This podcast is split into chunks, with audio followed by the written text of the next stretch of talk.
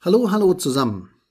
Heute geht's im Podcast um das Thema Schlaf und Sport. Also wir begleiten ja selber gerade einige Sportler, ein paar öffentlich genannte und ein paar geheime Sportler. Und wir arbeiten ja auch schon seit einiger Zeit mit Nick Littlehels zusammen, dem Elite Sport Sleep Coach aus England. Und ich möchte jetzt einfach in dieser Episode die fünf wichtigsten Punkte nochmal rausgreifen, die man bei Sport und Schlaf beachten sollte. Also viel Spaß bei dieser Episode zum Thema Sport und Schlaf. Sleep and Perform. Willkommen in deinem Podcast für mehr Wachheit im Alltag durch erholsame Nächte. Mein Name ist Markus Kamps. Ich bin seit über 20 Jahren Schlafberater aus Leidenschaft und dein Sleep Performance Coach und wünsche dir nun viel Spaß bei den Episoden. Ja, hallo zusammen. Sport und Schlaf. Wie hängt das denn zusammen? Wir könnten ja sagen, der, der Sport macht, der verschläft doch nicht und der sollte auch nicht schlafen. Weil das sind ja Performer, das sind Leistungsträger und das sind Leute, die wirklich was bewegen wollen.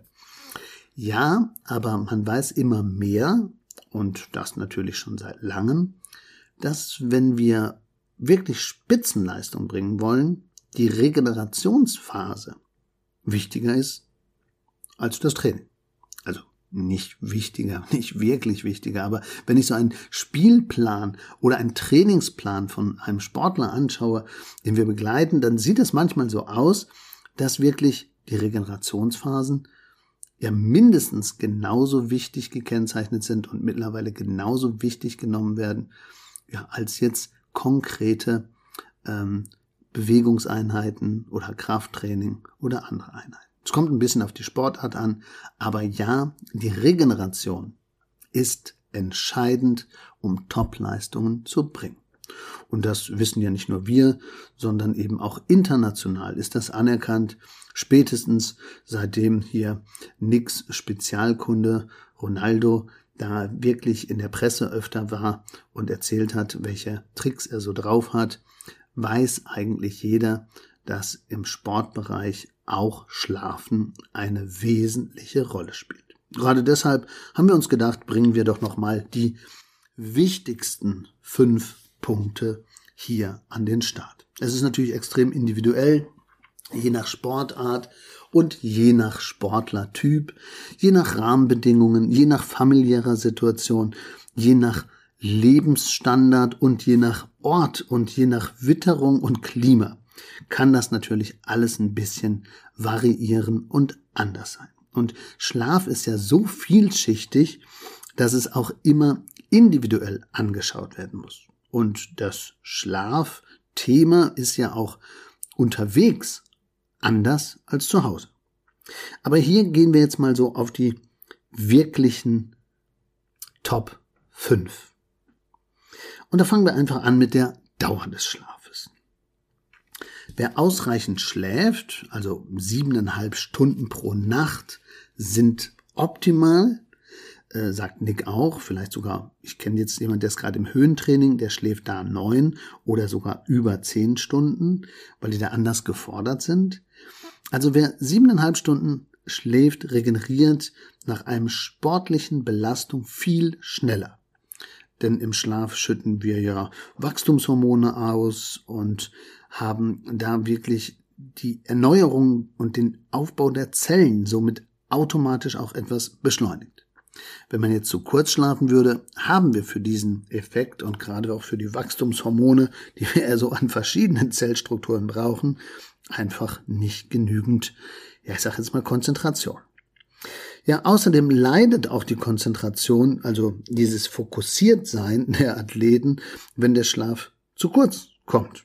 Also, wenn ich wirklich auf dem Punkt fit sein will oder auf dem Punkt mich konzentrieren möchte, dann kann ich es mir einfach auch nicht leisten, jetzt ja meinen Kopf sozusagen nicht zu regenerieren.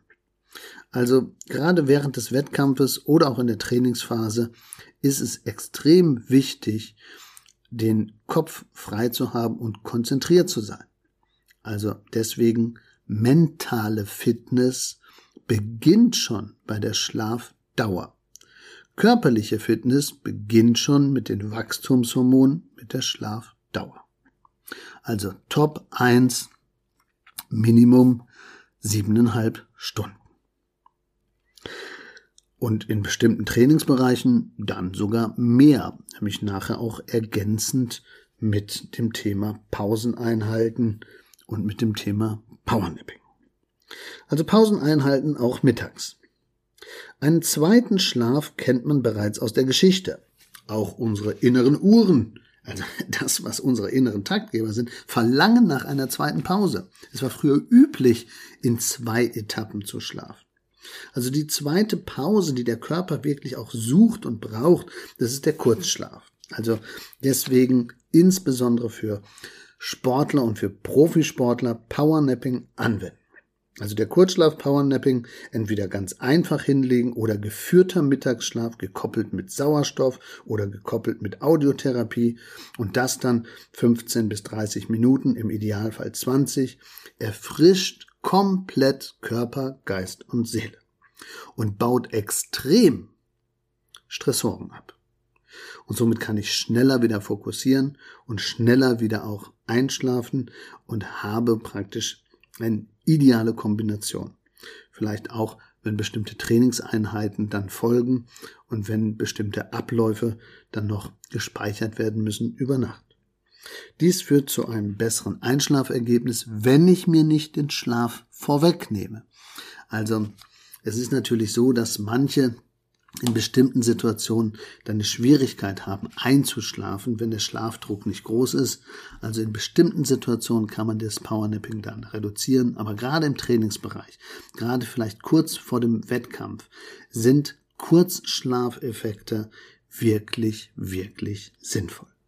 Also von den Top 5 ist Punkt 1 Dauer des Schlafes und Top 2 Pausen einhalten, auch mittags. Ganz wichtig, das muss dann am besten zum Chronotyp abgestimmt werden, zu seinem Leistungstief und dann abgestimmt werden mit der zweiten Trainingseinheit, je nach Sportart. Und dann kann man wirklich hervorragende Ergebnisse erzielen, sowohl fürs Einschlafen wie auch für die Leistungseinheit am Tag. Punkt 3. Bewusstsein und Taktkontrolle.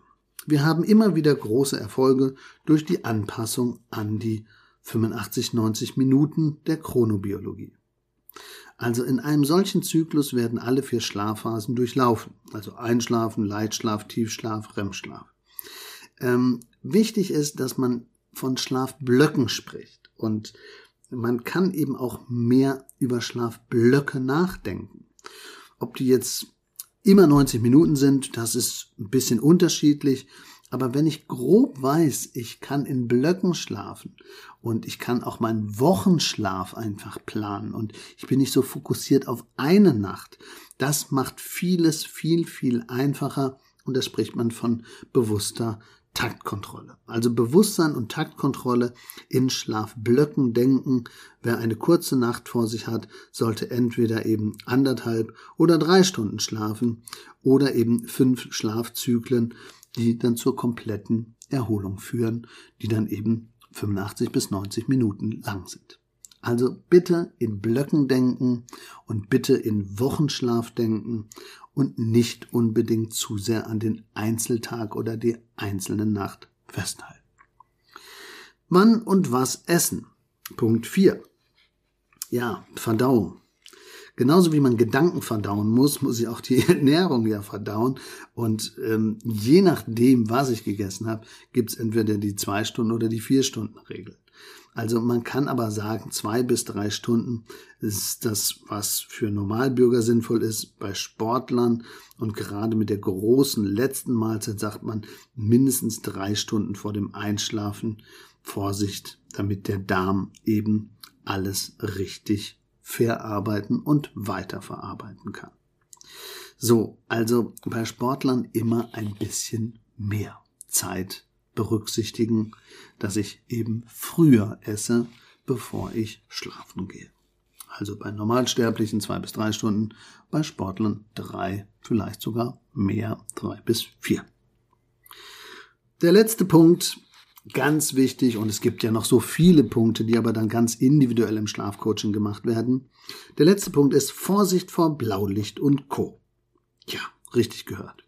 Ja, die datteln dann manchmal, auch gerade junge Sportler, gerade beim Mannschaftssport, ist man dann in so einem Battle gefangen und man daddelt dann rum oder Netflixt und ja, es ist natürlich nicht so gut, wenn ich dann meinen Takt und mein Bewusstsein und meine Taktkontrolle nicht mehr habe.